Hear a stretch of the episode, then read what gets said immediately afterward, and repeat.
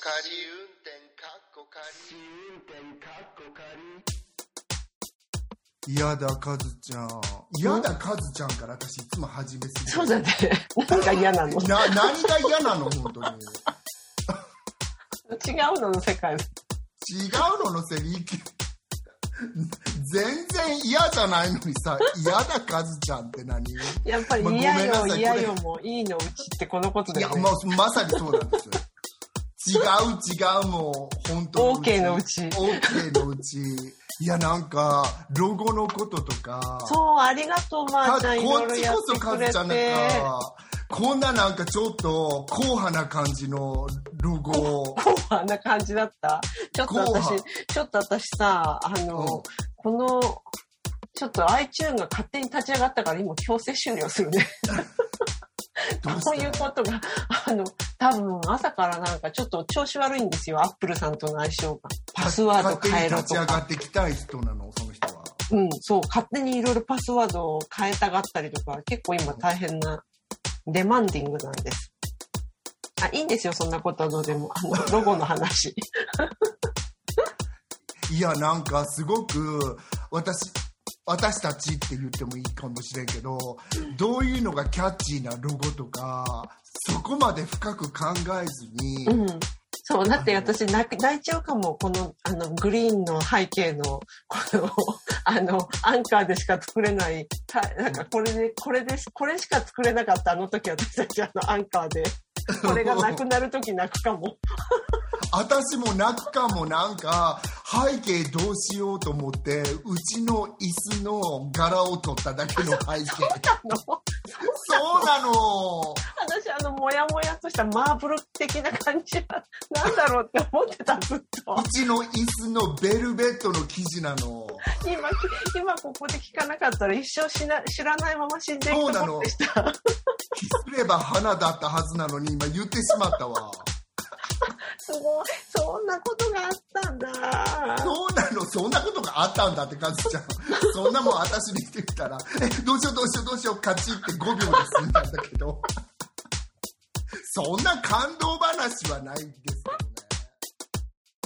ポッドキャスト番組試運転かっこ仮、ポッドキャスト初心者であるアリゾナに住むまーちゃんとロンドンに住む私、和代が海外生活のあれこれをゆるゆるとおしゃべりする番組です。今週もよろしくお願いします。よろしくお願いします試運転かっこ仮では今週のまーちゃんのトピックはどんな話題をご用意いただいてるんでしょうか？私の今週の話題はですねあの私カメラを最近買ったんですそれは、ほぼ10年ぶり9年ぶりぐらいに新しいデジタルカメラを買ったんですけどっていうのも今まですごく愛用してたカメラがもうダイヤルのとことかがバカになっちゃって触っただけでタルルルルルルルっていう風に設定がいご動いちゃうようになったのねあ、そうなんだ。そう言ってる意味わかる？なんかうん、触あれっただけで,、でしょ？なんかアパチャーにするかとか、シャッタースピードにするかとか、そういうとこでしょ？そうまさにそれがうんなんかアパチャーにした時に、うんもう2.8から11までブラーっていっちゃう感じになっちゃって触ってもいないのに。微調整なし。微調整なし。スロットマシン状態になっちゃって。あルーレとか。ルーレットのね、ほんと。ルーレットみたいになっちゃって。ああもうこれは買わなきゃダメだなと思ってあの清水清水じゃないや。清水の漁港からっていう人なんです清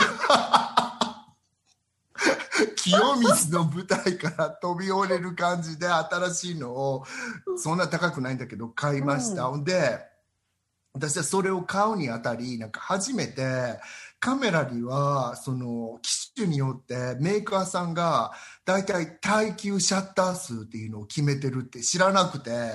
それって公表されてるの？さオフィシャルされてるのすごい、そうなんだ。気に留めたこと一回もなかった。そうでしょであの私これカメラの人もいっぱい聞いてると思うから間違ったこと言っちゃった また次の週が訂正週になっちゃう最大。そうなっちゃうから気をつけなきゃなんだけどあのエントリー機中級機うん。決まってるじゃんあとうんフラッグシップはいはい。っていうのがあるじゃん。で、で、フラッグシップ機は、あの、50万回ぐらい切れるんだって。シャッターが。フラッグシップ機が？50万回50万回。に設定されてて、うんうん中級機、うん。大体私たちが持ってるやつはいはいだと思うんだけど、が、今のやつは20万回から20万か。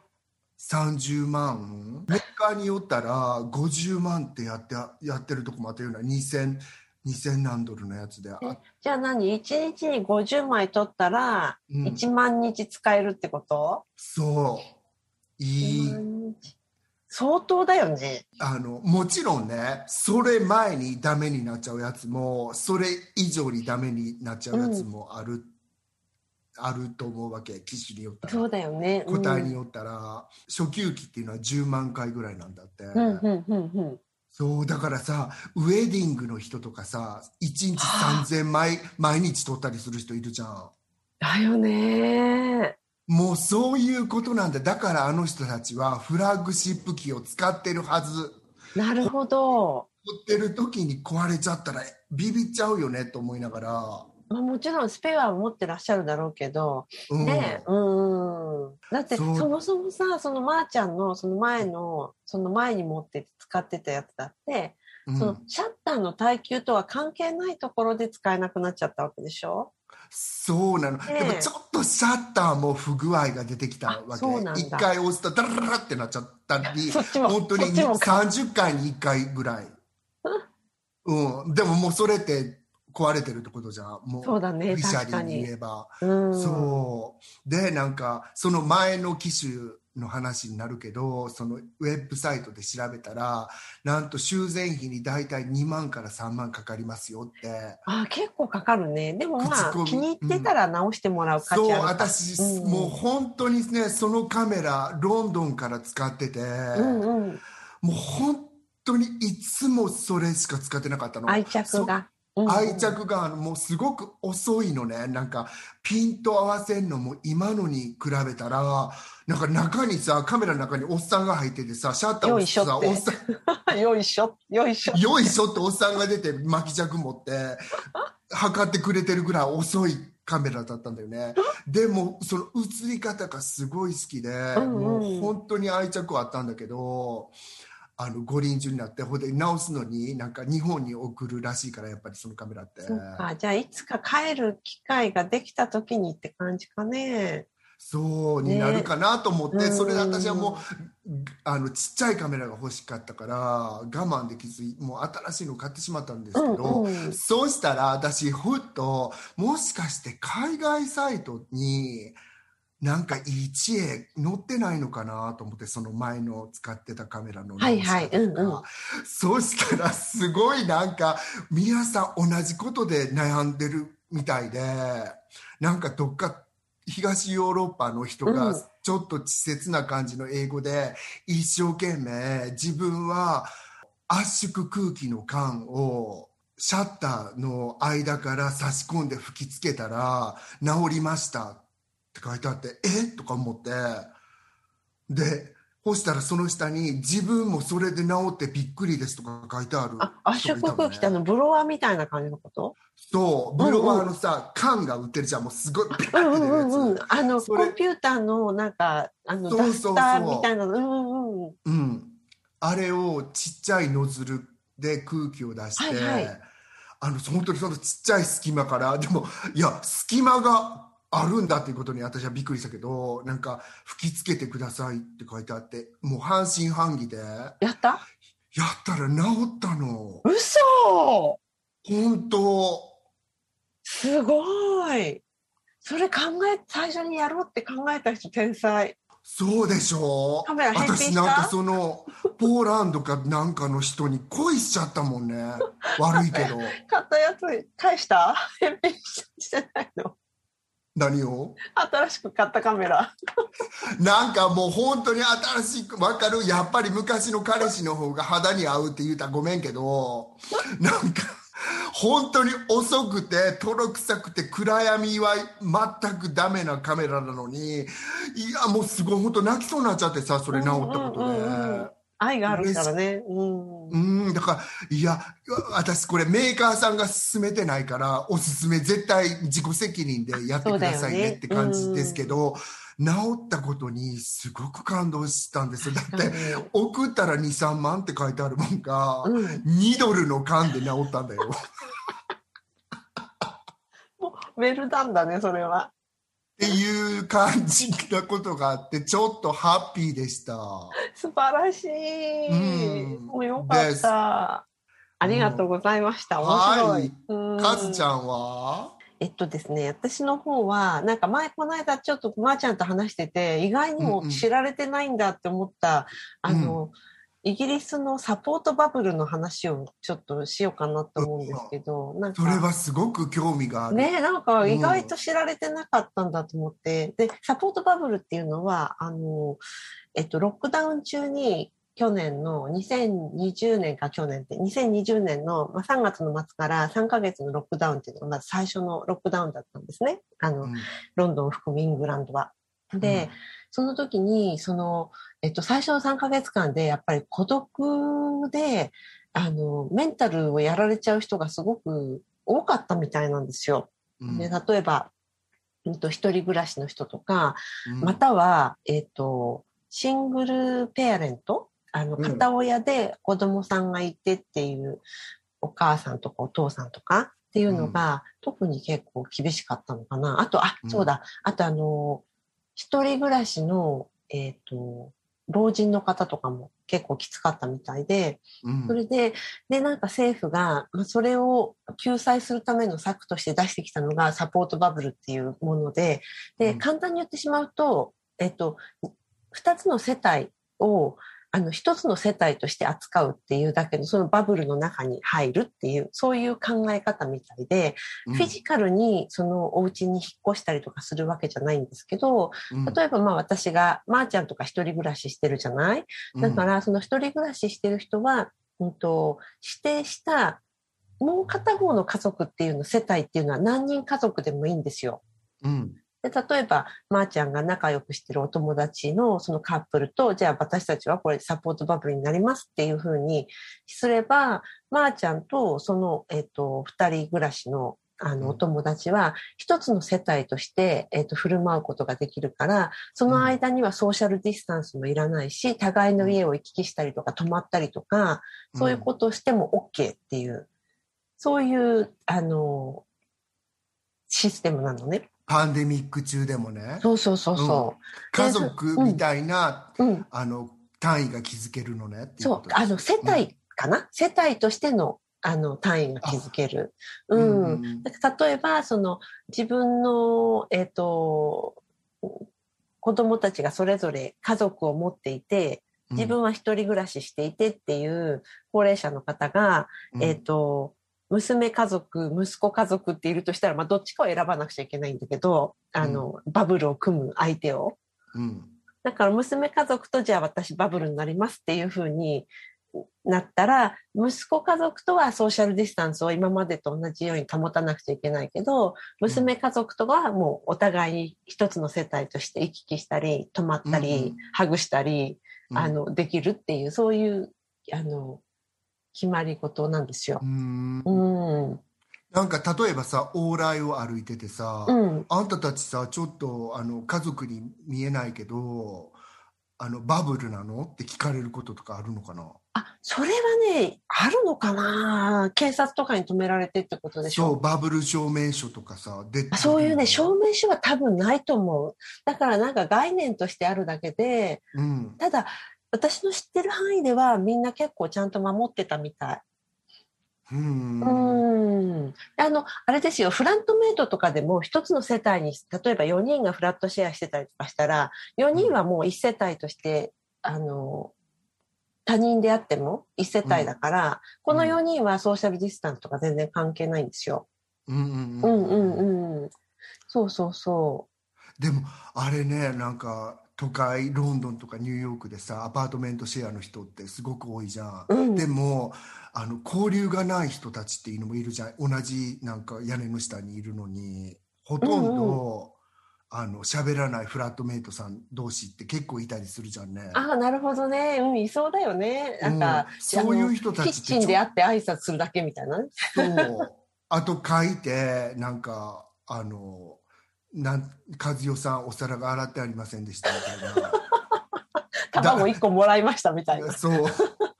そういう人たちって本当にね、何してるか分からへんやん、外で。確かに。でも一つのキッチンをシェアしてたりとかすると、やっぱり一つ、一世帯として、あ、そう逆に言うとその中から一人でも陽性者が出たら、うん。そのバブル全体が、あの、隔離されなくちゃいけないっていうのもある。そうんそれはそうだよね。うん。うんで、それのなんか、あの、延長線上で、今、うんあの、ヨーロッパは、あの、ユーロ2020が始まったんですよ。あの、うんユーロ杯サッカーの。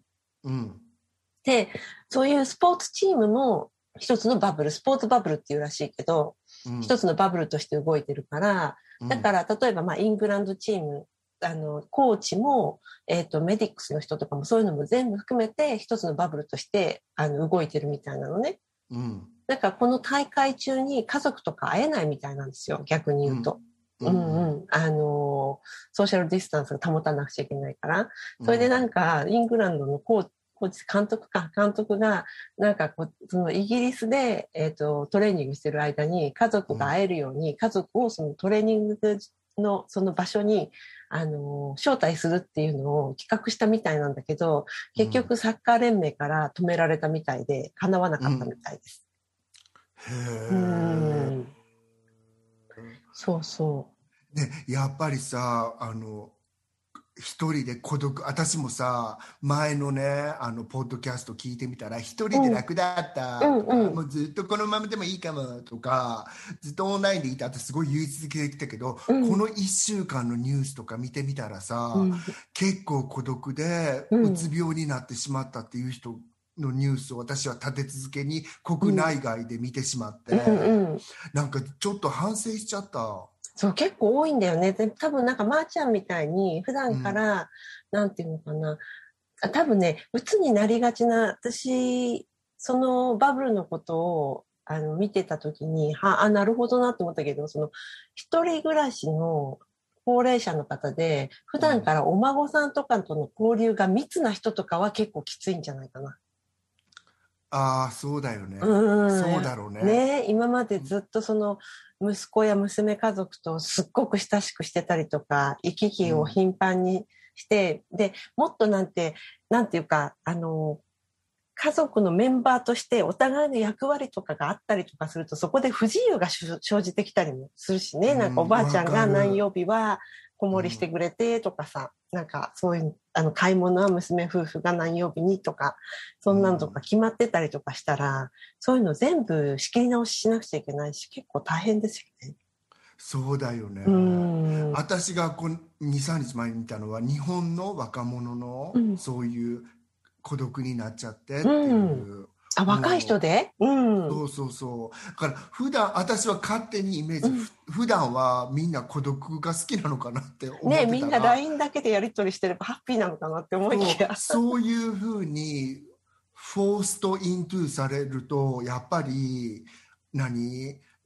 やらざるを得なくなるとあれなんかな？あのまた精神状態が変わっちゃうのかなとか思ったり。うんまた時期も悪かったっていうのない？なんかあれって3月ぐらいからでしょ？でうんうんうんあの、例えば卒業しちゃって、新しい環境に馴染まなくちゃいけない。その今まで属してたところからは、もう外に出てしまって、次に属するところに普段だったら、入ってって新しい友達作ったりとか、うん。そういうなんか割と谷間の時期だったような気がするの。うん。だからなんか、それが入学して半年とか後だったらまだマシだったと思うんだけど、日本の場合ちょうどその谷間に当たってたような。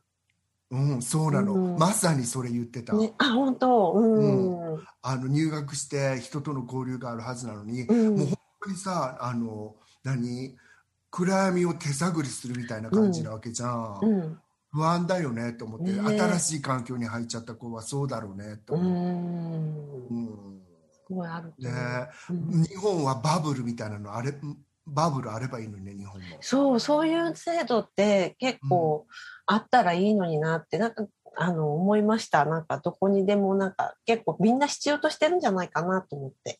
いや本当いろいろまだまだ心配事は多い昨今ですけど、ね。うん。皆様もご自愛ください。本当ご自愛ください。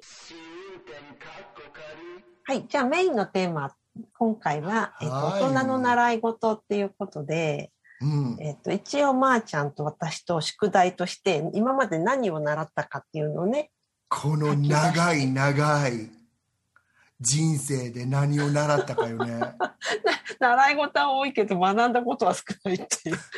学んだことほぼゼロなんだけど、いやって考えてみたら悲しいもんよね、習い物ってさ。本当に、そうそカズちゃん何を習んだかちょ、学んだかちょっとお互いにじゃあ、うん私からいきますか。今まで習ったものを。えっと、はいまず日本、日本のやつからいきますか、うん。子供の時はいらない？子供の時も入れておく？うん、全部言ってみて。うん、了解。Anyway 子供の頃に習ってたのはそんな多くないんだけど、習字、水泳、学習塾。うんそれで、大人になってからは、ヨガ、ジャズダンス、カメラ。ほ少ないうね、結構。うん。それが日本で習って日本で習ってたやつね。うんうんジャズダンスってすごい懐かしい。なんか今、懐かしいでしょ？レオタード姿のカズちゃんレオタード着てないけど、あの、うんあれですよね。ああの、フラッシュダンスの時代だから。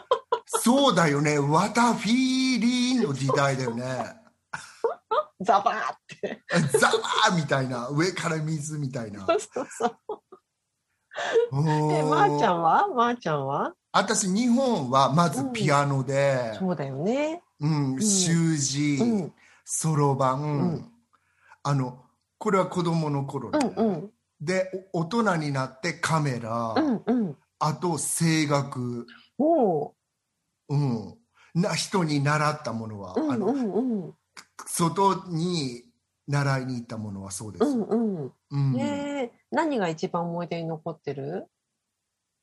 私はなんか習字なんだけど私うん本当に習字に興味がなくて、いくつぐらいの時にやってたの？ちなみにそれは。小学校の時2年もな2年ぐらい短かったのか。うん。そうなんでね私すごく思い出したのはもう今まで忘れてた40何年か忘れてたんだけど その一緒に行ってた友達が、本当に上手な子だったのね。へえ。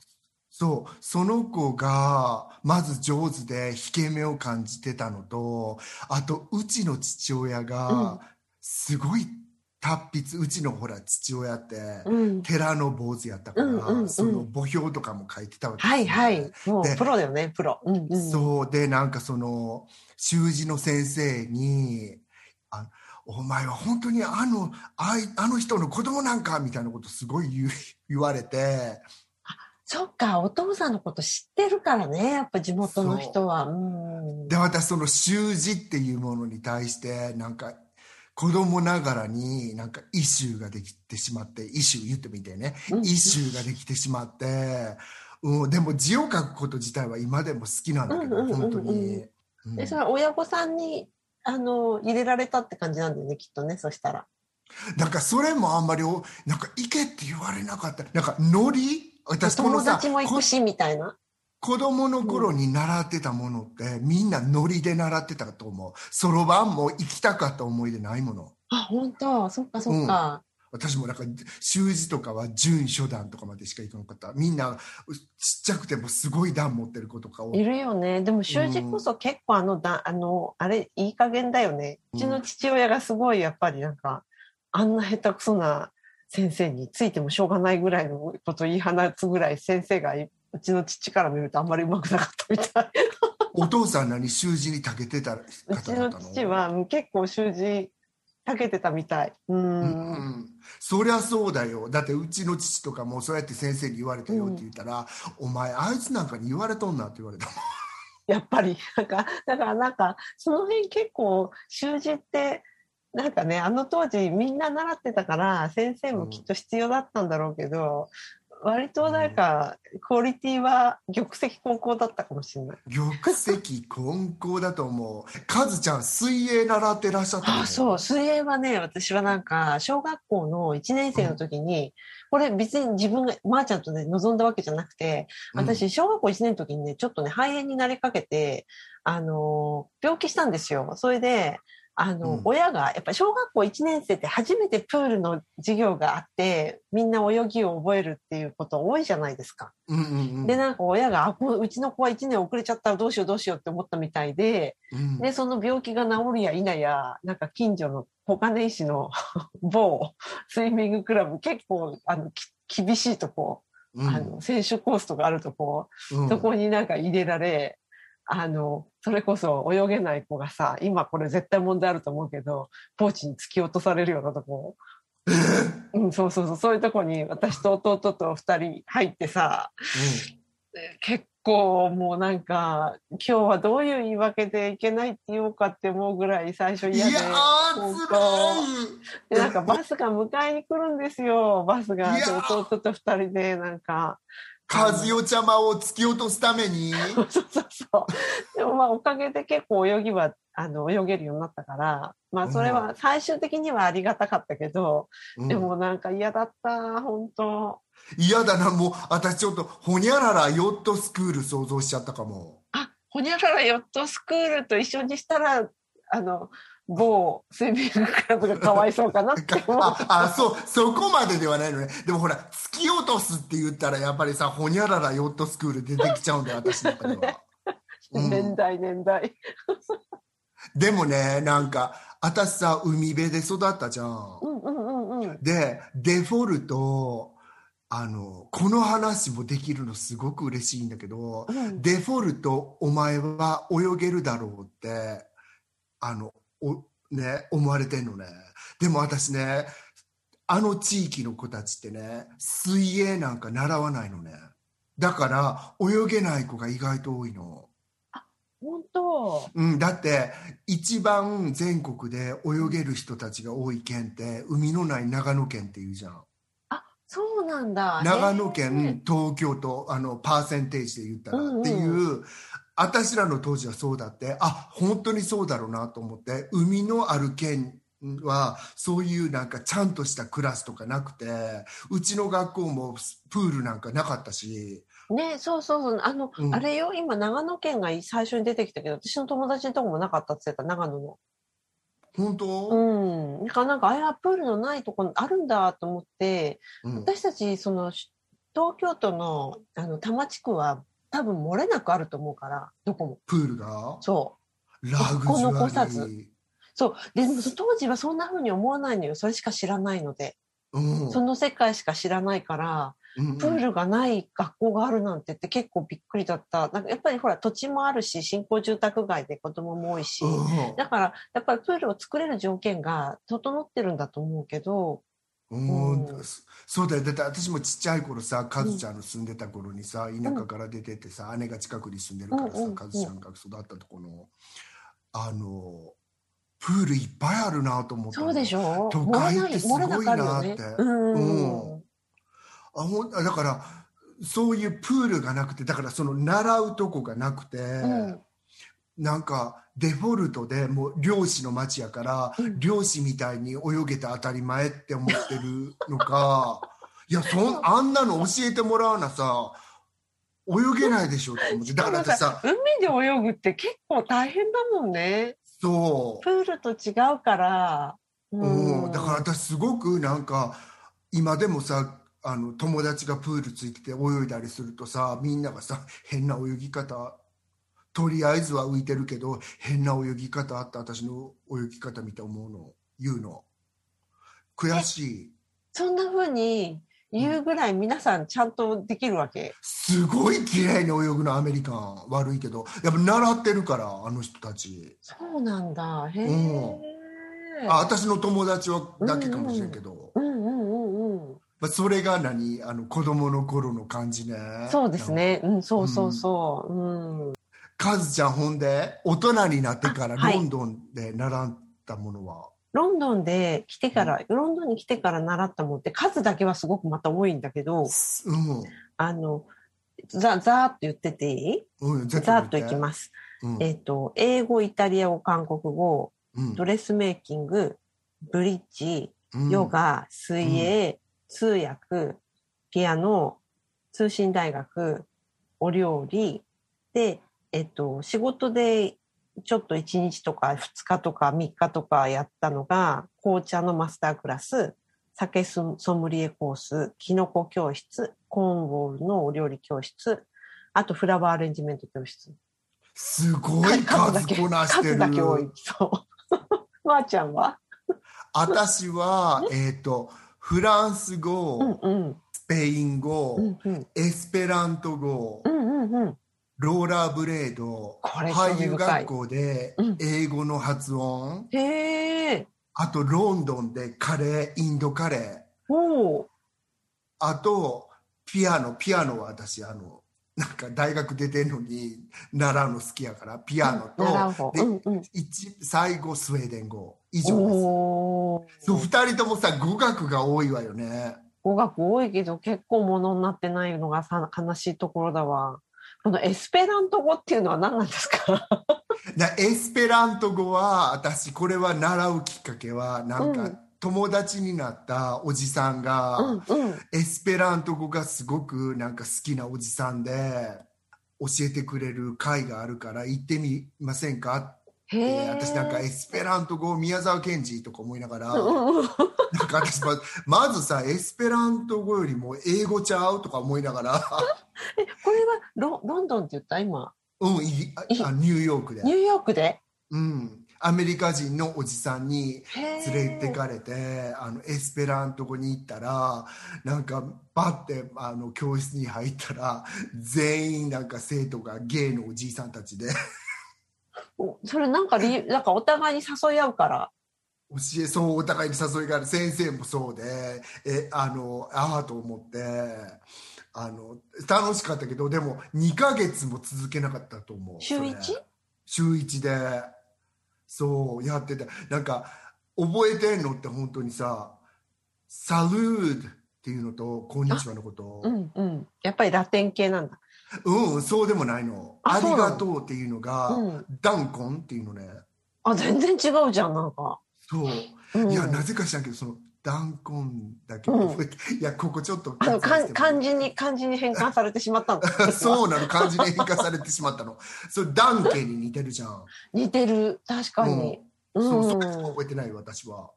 エスペラント語は。やっぱりなんか混じり合ってるんだ、いろいろ。うん、そうな。え、カズちゃんのさ、うんイタリア語、韓国語ってあ何、そう。でもイタリア語とこの韓国語のモチベーションはかなりつながっていて、うん、なんか最初はそのイタリア語は、あの、もう単純になんていうか、好きだから、イタリア、だからちょっと勉強したいなと思って、うん、で、なんか始めたんですけど、でもイギリスでね、そんな、あの、習うとすると、イギリス人、イタリア語ってイタリアでしか話せ、話されてないじゃないですか。うん、うん。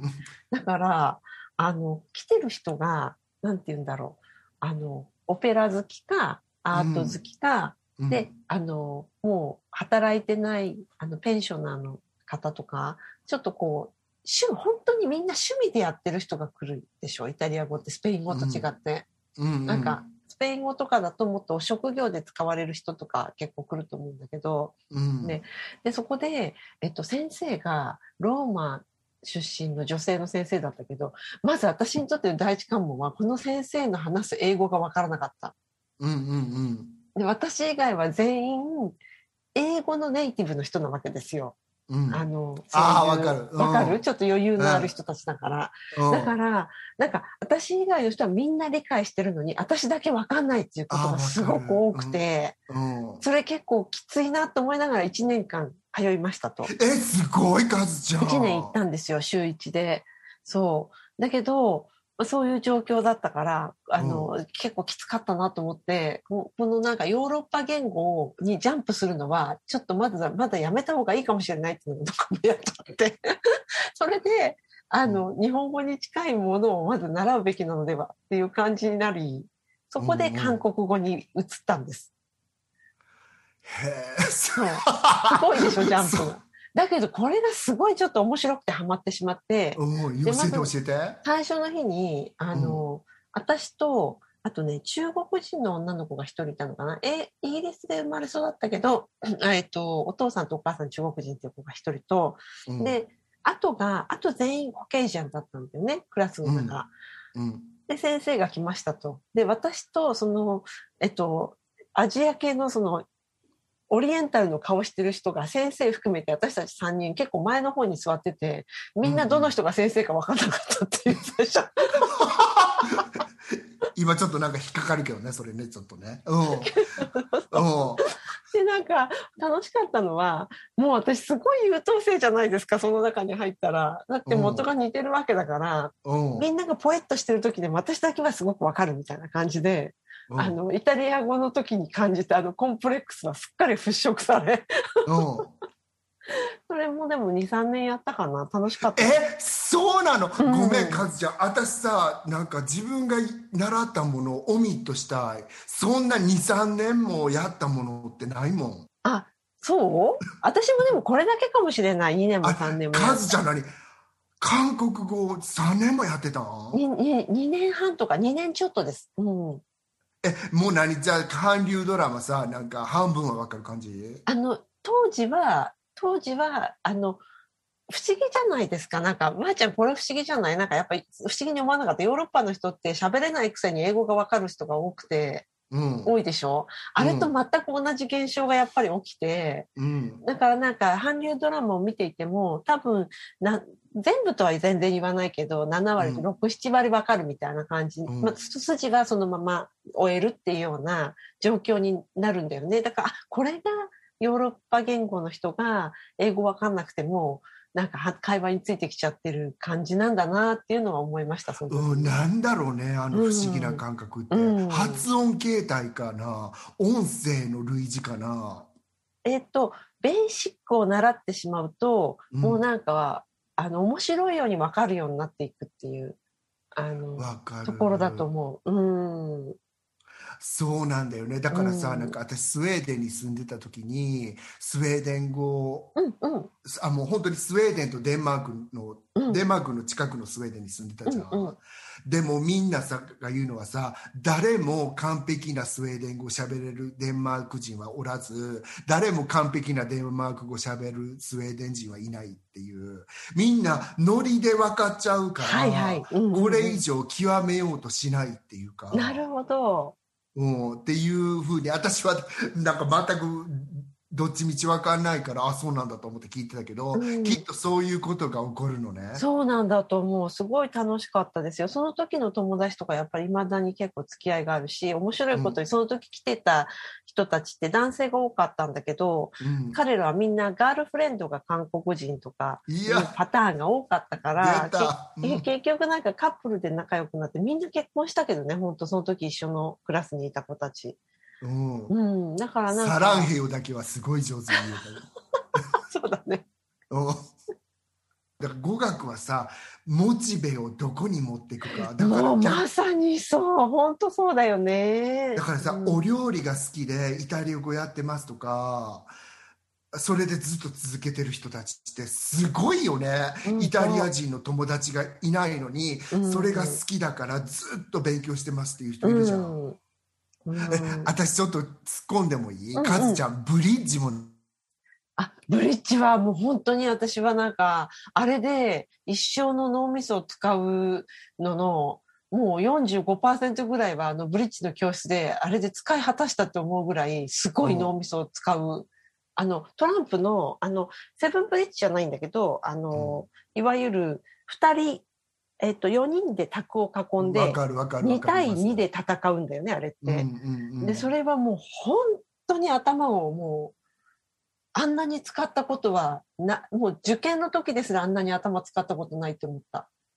うん、うん。私さそれがロンドンのさ人にさブリッジの本当に近しくしてた方今でも近しいけどなんかブリッジをすごく夫婦でされてる人がいて、でなんかあのプレゼント何がいいって聞いた時に、うん。あのブリッジの点数表が欲しいって言ってきてあのスコアつけるあるある。細長い髪でしょ？うんう、うんん。細長い髪のなんかセットが欲しいわって言われて何それって思った覚えがあってでよくさそれこそバーナビー警部とかでさブリーチして出てきそう。でしょ？ブリーチしながら死んじゃったとかさ、なんかわかる？なんかあるじゃんで私はなんかその外見からいつも入るからさ習い事って。ブリッジやってみたいなってその人にカジュアルにパンって言ったのね。そしたらまさにカズちゃんが脳みそをすごく使ったって言うけど、うん、才能がない人はやめた方がいいと思うって。パンって言われて、えー厳しいね、なんかその、それですごく。腹立ったの。なんねか、え、なんかちょっとカジュアルに、うん。この話したことなかった？ないなんか、うん。ルールだけは知りたいなって言ったら、うん。うんうん全く手をつけない方がいいと思う。悪いけどって言われて、私それでちょっとその人のことさ、え、旦那の方なんだけど、うん、なんかちょっとと先民意識がないですか？そうで、私さ、うん、自分がピアノを教えててさ、やっぱり才能あるないにかかわらず、習いたいっていう人にはみんな教えるじゃん。うん。え、なんでそんなになんかた、い、い、竹高に言われなきゃいけない本当、池高だよね、本当。なんか、そううん。私はたまたま、あの、友達、日本人の友達が、あの、まー、ちゃんも、ま、前、私、あの、ほら、あの、津波の後で、あの、チャリティー、チャリティーセール、なんて言うんでしたっけ、あれ。チャリテうん、うんィー、うんなんかうん。、セール？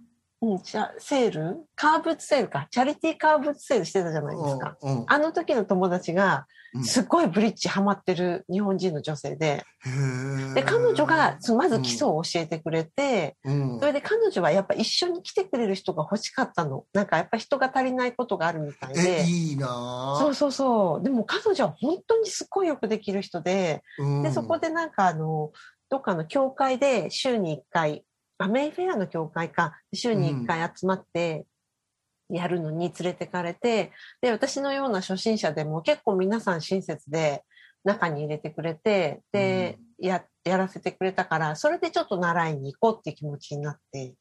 なんかそうあるべきでしょ習い事ってね、うよでもさ、まー、ちゃんさ、その時に思ったんだけど、本当に、そのブリッジに来てる世界の人は、私の住んでる世界と全然やっぱ違う人たちだなって思った。皆さんペンショナーの方が多いから年配なんだけど、うんあの、ついてらっしゃる職業とかが、もうなんか、あの、ちょっと違う感じだった。なんか、元、えっ、と、バリスタの人とか、どこぞのなんか、なんとかとかって聞いてるとなんかすごいところにみんな住んでるし、そんななんか、ただの教会の一室を借りて、普通にビスケットとか紅茶とか飲みながらやってる平たい関係のように見えて、まあ平たいんですけど、そこの、うんそこの会場の中では。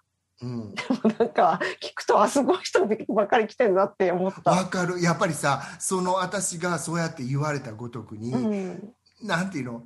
ちょっと先民意識があるよねああのね、そこに来てる人は、全然そういうことをお首にも出さない人たちだったんだけど、うん日常生活の話を聞いてると、え？あ、違うなって思う。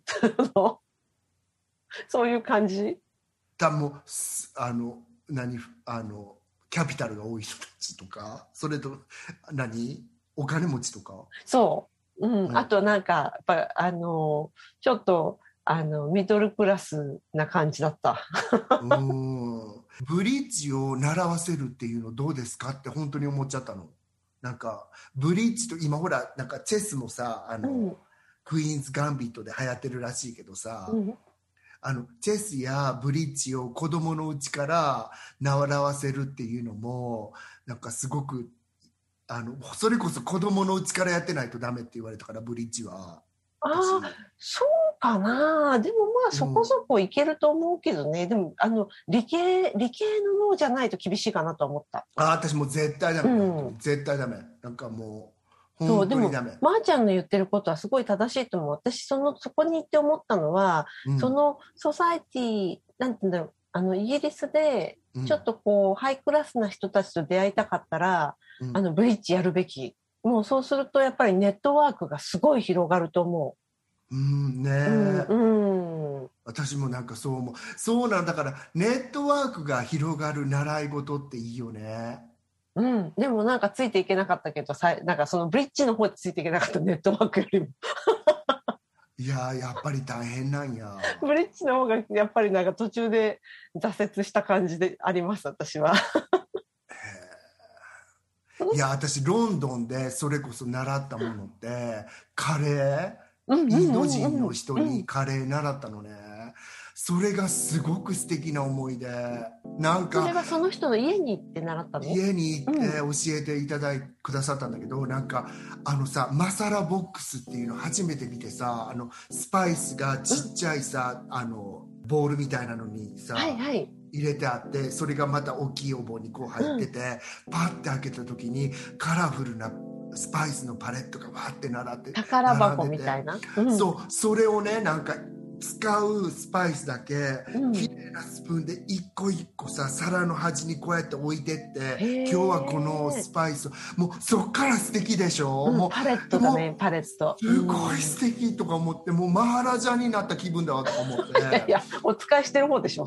そう。なんだけど実はそうなんだけどなんかその作り方とかもなんか玉ねぎ切ってみてすっごい覚えてるのは玉ねぎを切ってみてみじん切りにしてみてって言って、そのみじん切りもさ3ミリぐらいに綺麗にゆっくりなんだけど綺麗に3ミリぐらいのみじん切りにするのね。優雅な感じ？うん。そうでもその切り方がすごいあれでであほら私みじん切りなんてさちょちょ3ミリで揃ってるけどここは5ミリぐらいになっちゃうみたいな、うんうんうんうんここは台形になっちゃうみたいな感じになってこれはダメなんだわみたいな。厳しいね、その結構。うん、その精神っていうかその綺麗ななんかもう本当にね綺麗に綺麗に切ってねって。これ切ったらね一番最後に綺麗に絶対見えるからねって。アート・オブ・カレーだね。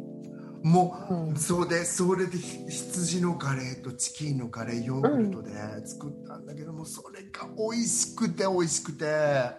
そう。レシピちゃんと持って帰ってきて。持って帰ってうんスウェーデンに置いてきちゃったけど。でもそのカレーをいわゆる作るプロセスっていうのは簡単なんだよ、悪いけどうんうんうんうん。わかるでしょ、うん。大そ体の。あのリチュアルっていうかあの儀式がすごく素敵っていうか、うんうんうんうん。それがすごいその一つ一つの所作とか、そういう、ね、カレー道だよね。カレー度あるなと思って、うん。こりゃなんかそれからさもう本当にカレーの人リスペクトって感じで男のカレーとかさ退職後のカレーとかもうリスペクトしちゃうもん私なんか その道を極めてるおっさんらどうねな。とそう、本当そうよね。そういう話も聞くと。うん。うえカズちゃん何かうんちくのあるなんか習い、やったことある中でう、ん、私やってすごい良かったなと思ったのは、通訳のコースかな。あそれちょっと興味ある通訳のコースは本当にやってよかったです。私なんか仕事で、うんと、自己流で通訳しなくちゃいけないこととか結構あったのね、その前から。うでもなんか自分がちゃんと勉強したわけじゃないというか、ちゃんとそういうところでトレーニングされたわけじゃないから、常にこう自信のない状態で、まるでなんていうか家族の、家族が、うちの夫が日本に帰った時に母と夫をつなぐかのような、なんかこう、カジュアルな、あのう、ん いつも自分が友達とかの間でしてるぐらいのことしかできなかったし、まあ今もそんなにできるかって言われるとそんなにできるわけじゃないんですけど、でも、あの、その時にすごく勉強になったのが、そこの通訳のクラスは、あの、同時通訳もやる、やるのね、そのカリキュラムの中に同時通訳も入ってて、なんかそういうブースみたいなのも、あの、同じような感じのがこう用意されていて、で、それやるんですけど、うん。あの、そんなの絶対無理って思ってたけど、意外にも、あの、私自身が、いわゆるリテンション能力っていうのも全然ないってことが分かって、うん。このリテンション能力っていうのは、その、わーって言われたことを頭の中に溜めとく能力みたいなものなんだけど、うん。なかなかこう、ちえっ、と、蓄字通訳の場合は、あ相手の方がわー英語で言ってきたのを頭の中に溜めといて、まあ、ところどころメモ取るにしても頭の中に溜めといて、それを日本語にして、こう、アウトプットしなくちゃいするっていう作業の繰り返しじゃない？うんで、それが、英語を溜められない頭に。うんうんそれが本当にすごく著しく劣る、あの、劣っていることが分かり、それだったら一字一句、あの、アウトプットする方が楽っていうことが分かったんですよ。うん、なんかその話さ私もさなんかためられないじゃないけど、うん。私なんかさ2秒もためられへんからさ 3秒前に言われたことすっかり忘れてるから。はみたいな。う んもうそれなんか全ての言語でそうなわけ私は。なんか さっき言ったことなのになんか多分どうやってそれ残してるんだろうなって同時通訳の人とかでもさ同時通訳の人たちってさやってるのをさ私なんかの説明会で同時通訳の人のこの仕事してるのをパッて初めて見た時にびっくりしたけどなんか半分ほわーんとした感じでやってるんだよね。なうん、多分なんかあのこ頭に残さないのがか逆にスキルなんだろうなっていう感じはする。頭に何？残さない？残さない。なんかもう聞いたらすぐ出す。聞いたら出す、聞いたら出す出すの繰り返しだかそう。ら。でそれってある意味すごくマインドフルネスの状況じゃないとダうん、メじゃん、でもそうかもしれない。集中しすぎてもダメだし、集中してなさすぎでもダメっていうさ状況に置いとかなそいう感じ余計な思考が入り込む隙間はまるでないから、うんあの、マインドフルネスは確かにそうかも。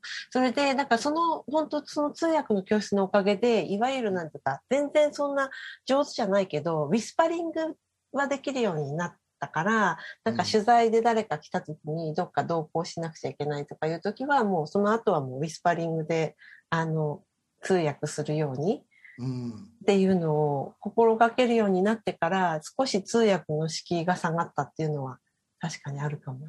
うん、通訳って本当それこそ私もさ音楽でさやったことあるけどさ、うん。絶対やっちゃダメだよね。なんか私自分のフィルターを通して言っちゃう。なんかうちのおっさん対うちの姉とかでの間の通訳でも、なんかうちのおっさんはさ「ウェッ!」とか言ってもうなんか また、言い方。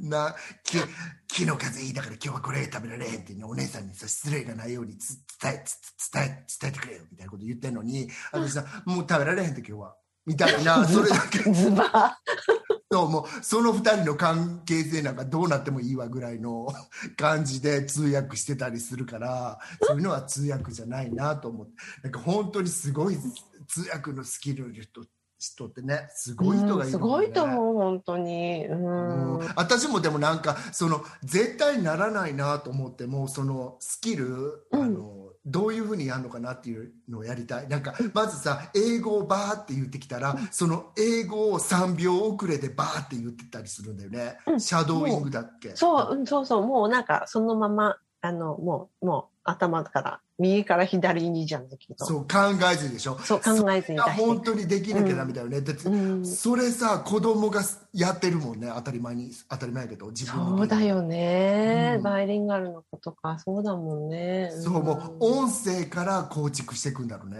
あの人たちって。ああ、そうね。そういうところがちょっと違うかもしれないね。なんか、うん。その言語の勉強で、私なんかほら、うちのほら、配偶者がやっぱり通訳の仕事とかしてるじゃない？そうかそれで、で、彼が言ってて、なるほどって思ったのが、やっぱりお子供の時はその音から入ってっていいんだけど、大人になっちゃったら絶対そのネイティブの先生と、えっと、その言語を喋るネイティブの先生と、自分の言語のネイティブの先生と二人つけなきゃダメって。うんうんうんうん、それは言ってた。はいやっぱりね、うん。わわかるわかるよね、それね。うんうんすご。くなんかい身にしみるぐらいわかる、うん。うん私もなんかその俳優学校で、うん、これはすごい興味あるんだけど、アクティングスクール。そう今はなき、今もあんのかな結構有名なアクティングスクールで、それもどうして行ってあそれ友達に一人で行かれへんから、うん それこそさまず英語ちゃんと喋ってくださいだって周り俳優さんらばっかりやから、うんうん。俳優になりたい人とかそのでも外国とか、うんそのあのどういうふうにこれエロュキューションレッスンだよね、きっと。なんか、そのな、その人の持ってる鉛とかを取ってそうっていうことだよね。うんうんうんうん。あとななんてこういうふうにあのネイティブじゃない人は言いがちだけど、うん。こういうふうにネイアメリカのスタンダードラングイッジでは言ってますでそれはイギリスとは違ってこれは、はいあすごい覚えてるのはイギリスではそれは違う発音って言われちゃうと思うけどアメリカではこれはあのスタンダードな発音ってされてるからねっていうのをうんすごくなんか教えてもらうなんかすごい勉強になったのはなんか多分なんか間違うこれ、ま、近畿の英語ネタやけどさ「うん違う!」とか言う英語、英語ポリスに、英語ポリスがピーポ。ーピーポー来ちゃったらどうしようカズチャマーヌでもなんかあのそう T が2つ並んでるとこはみんなネイティブじゃないヨーロッパ系の人とか日本人とかはベターとかさベ,、ベラーとかうんターターって言ったけど、うん。あのネイティブは D の発音で言ってますとか。ああ、ベダちっちゃいでしょ、ー。うん。簡単じゃない？言うかそうやって。なるほど。T が2つ並んでるとこはそあのそういうあの D の発音で言った方が言いやすいってそれはみんな言ってますとか。あとなんか R のあの L, L の前の R って日本人すごい言いづらいじゃん、うん、うん。あ、もうどんな R も嫌い。どんな R もどんな L も嫌い。それすごい覚えてんだけどその R の後はそのちっちゃい O を入れたらうあの言いやすいよってそれどんなこ、すごいどんなのがある？単語。World とかあワワロルドって言ってるつもりで、あ、うんうん。やるとかそれすごいだからみんなでほらそうやるとネイティブみたいに聞こえるでしょ？なるほど、すごいいいね。すごいいい授業じゃない？それ。でも私なんかそのクラスの思い出は、なんとそのクラスにあの ちょっとその当時有名な男性のモデルさんが来てて、うん。うん。誰 ?P 入れる？いや言ってもいいと思う。みんな知らんと思うけど。ホイート・リチャーズって言うんだけど。私もわかんないや。だけど、うん。後で調べて、うん。こんなに美しい。おら、おら、びっくりしただ。アメリカにはおたらかと思って。この人誰って思って。もうなんかワロルドでもベターでもどうでもええよとか思って。吐きだめに鶴だった？吐きだめばそれこそ吐きだめに鶴2匹って感じ。私も鶴。ごめんけどカンスちゃん。私は吐きだめに入れられちゃってた今。でもそうもう本当ど泥水の中の私がもうホイートさんうわーっていうズブズブズブズブって感じ。でもその時は全然有名じゃなくてそれからわーって出たからすごいなと思って、へえ。そうそれがすごい思い出です面白い。あと私すごい、まー、ちゃんで一つ気になってたのがあるんですよ。何ローラーブレード。これもなんかそのそれこそ想像つかない。そう私ローラーブレードをやってたのしかもなんかあのん何？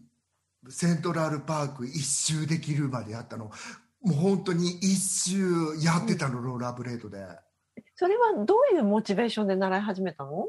ノリだよね。あの頃本当猫も杓子もやってたからなんかニューヨークでなんかニューヨークっぽいものやりたいなっていうのってローラーブレードかなと思ってやって光源氏の真似したわけじゃなくて。ね。そうでもあんな風にこうなんか前に進むだけ止まるだけって感じやったけどなんか私でもこういう超アクティブなことができるんだ。この街は私に自信を持たせてくれるわって思ったの。すごい覚えてる。それどのくらいの時間をかけて一周できるまでになった？それは本当にいい質問やけど本当に一周するのってすごく勇気がいってさ、うんうんうんなんか起伏が激しいのねあのセントラルパークって実は。うんあそうなんだ。うんうん。そうだからそのその起伏のとこわーっていかないかんのっていけるかなとか思ってでも一回も転ばへんと今まで来てんのってすごいなと思って私自分でその時はじゃあマイシューズを持ってたの？マイローラーブレードを買っ素て敵。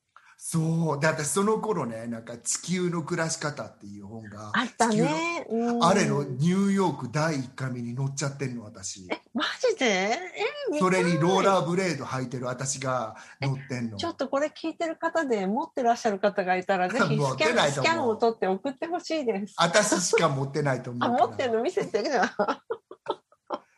うん、あれだけはなんか断捨離できななかったわ。そうなの。まあ、そんな感じ。うん。面白い、本当。かずちゃん、メール読まなくていい？あ、そうそうそう。あの、今回ね、大人の習い事っていうことで、あの、メッセージいただいてます。えっと、カーニャさんから。はい。はい。大人になって始めた習い事はピアノです。2年くらい前に、まーちゃんの、あの、テリトリーですね。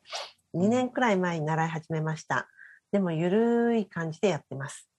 10年くらい前に電子ピアノは買って独学で弾いてはいたんですが、習って初めて思ったのが、電子ピアノと生ピアノは全く違う。多分なんか先生のところが生なんでしょうね、きっとね。うんで毎回先生のところでピアノ弾かせてもらったら感動します。今、小学生低学年レベルですが、楽しみながらぼちぼちやってます。ストレス解消にも役立ってます。あと、書道も習いたいなと思っていますが、うん最近は書道教室的なものがあまりないんですよね。あ、そうなんですね。なんかねさっきの話にすごいつながるね。う。うんんえー田舎なので子供が少ないからかもしれませんが、大人になってからの方が習い事も楽しめますよね。といただきました。ありがとうございます。ありがとうございます。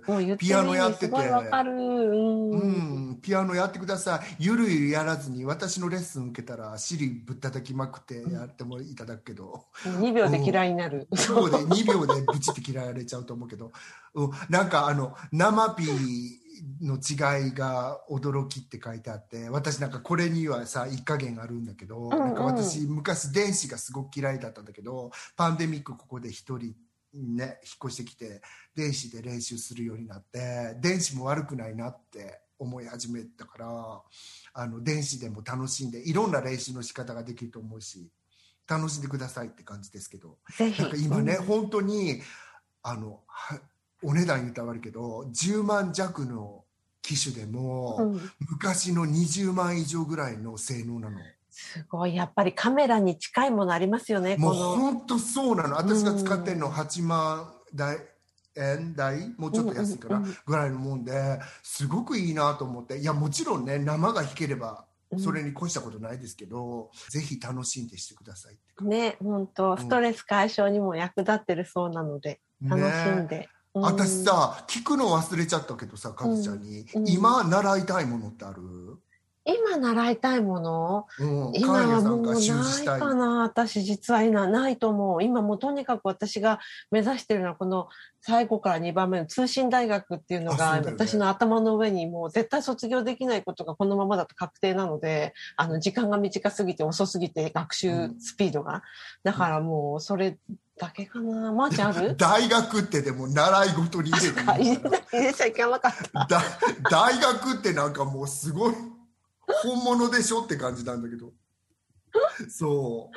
そうそうそう、うん。まー、ちゃんは私はスペイン語、まーちゃんはオンラインだったら嫌嫌だなっていう感じなんですか？それはやっぱり教室に行ってちゃんとやりたいっていう感じ？オンラインでもうんオンラインでやりたい。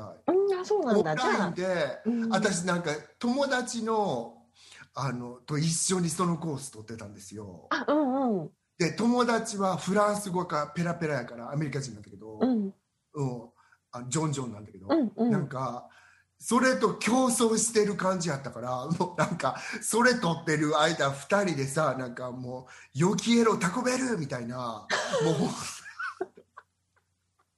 うもう二もうそれ英語なんか天国系イールみたいな2人でさ何言うてんのあんたらみたいなであのメキシコ人のおばちゃん聞いててなんかお掃除のああんたらのスペイン語より私の方がうまいわとか言いながらあそうだよねとか思いながら面白い。それまたなんかスペイン語やりたいなって思ういやカズちゃんも通信大学頑張ってねあ、頑張ります。カーニャさんもピアノ頑張ってねって感じそう、カーニャさんもピアノ頑張ってください。ね皆さんの習い事についてもまたぜひ教えてください。教えてくださいはい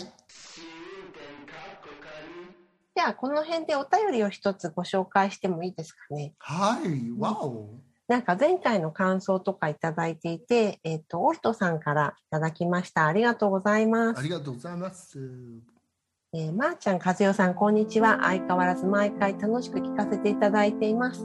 ありがとうございます。えー最近特に面白かったのはイギリスのワクチン接種会場に本日のスープメニューのようにワクチン種別が掲示されているという話それからまーちゃんが完璧に入れたピー音です 上手でしたありがとうございます。話は褒めてもらう。あ、P は褒めて。あ、よかった。ポイント。はいところでコロナの影響で買ったもの買えなかったものについても大変興味深く聞きました国によって随分違うんだなと思いました。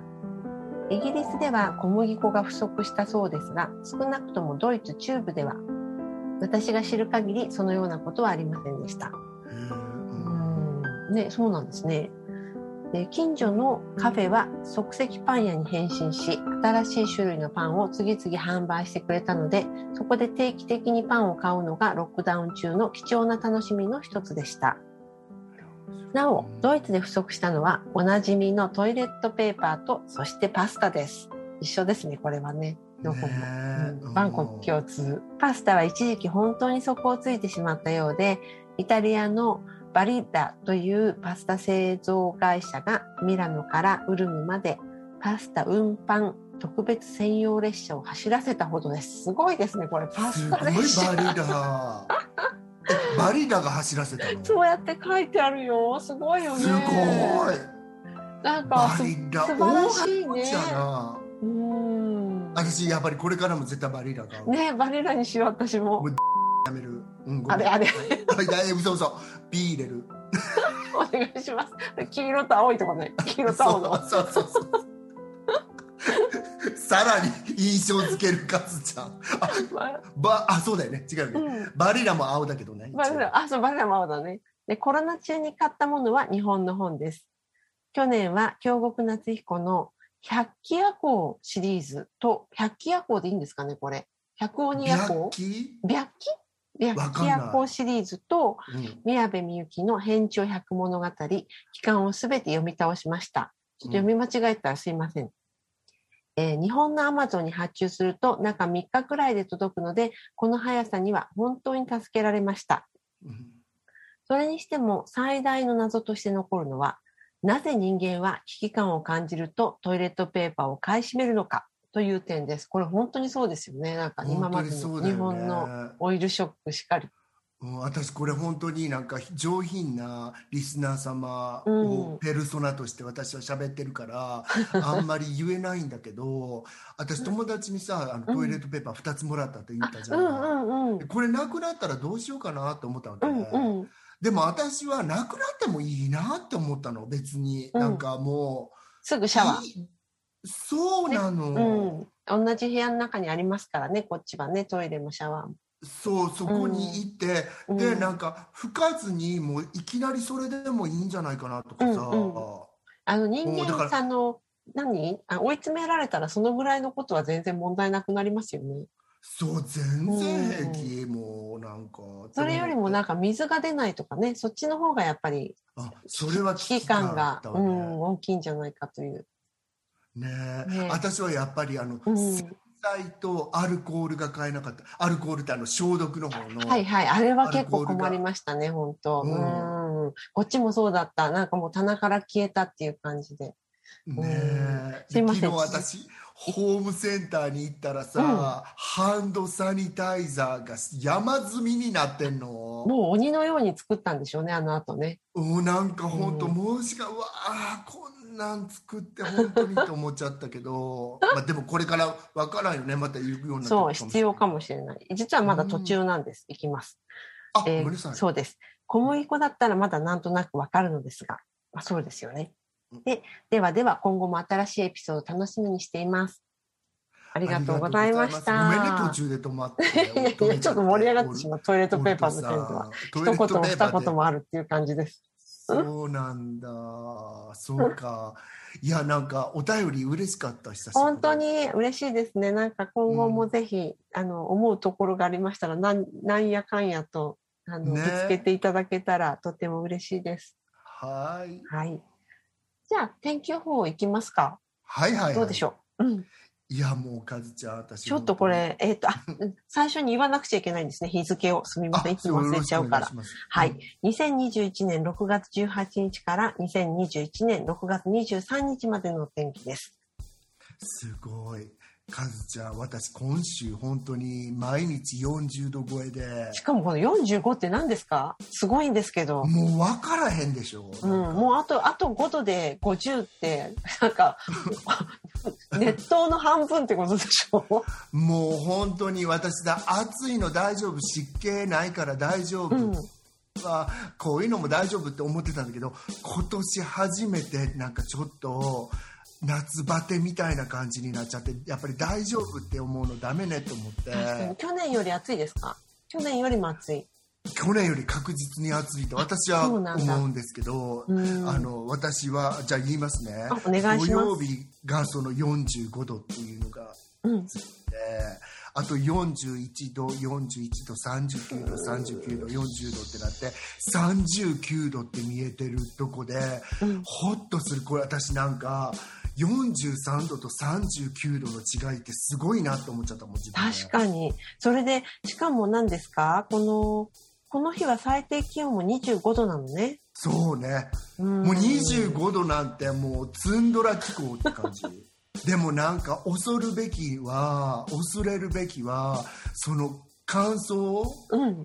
度でなんかこの間3%って言ってなかったね。3%だ、あ私3%ってもうさ干からびてしまう。うん。寒ピンタン女になるよねって感じでしょ？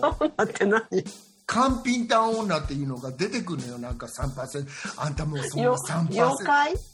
寒ピンタンって言わへん？カズちゃん。うん私知らなかった。どういう漢字書くの？かわからへんカタカナじゃい。ないの？あれ寒ピンタンって言わないのかなみんな。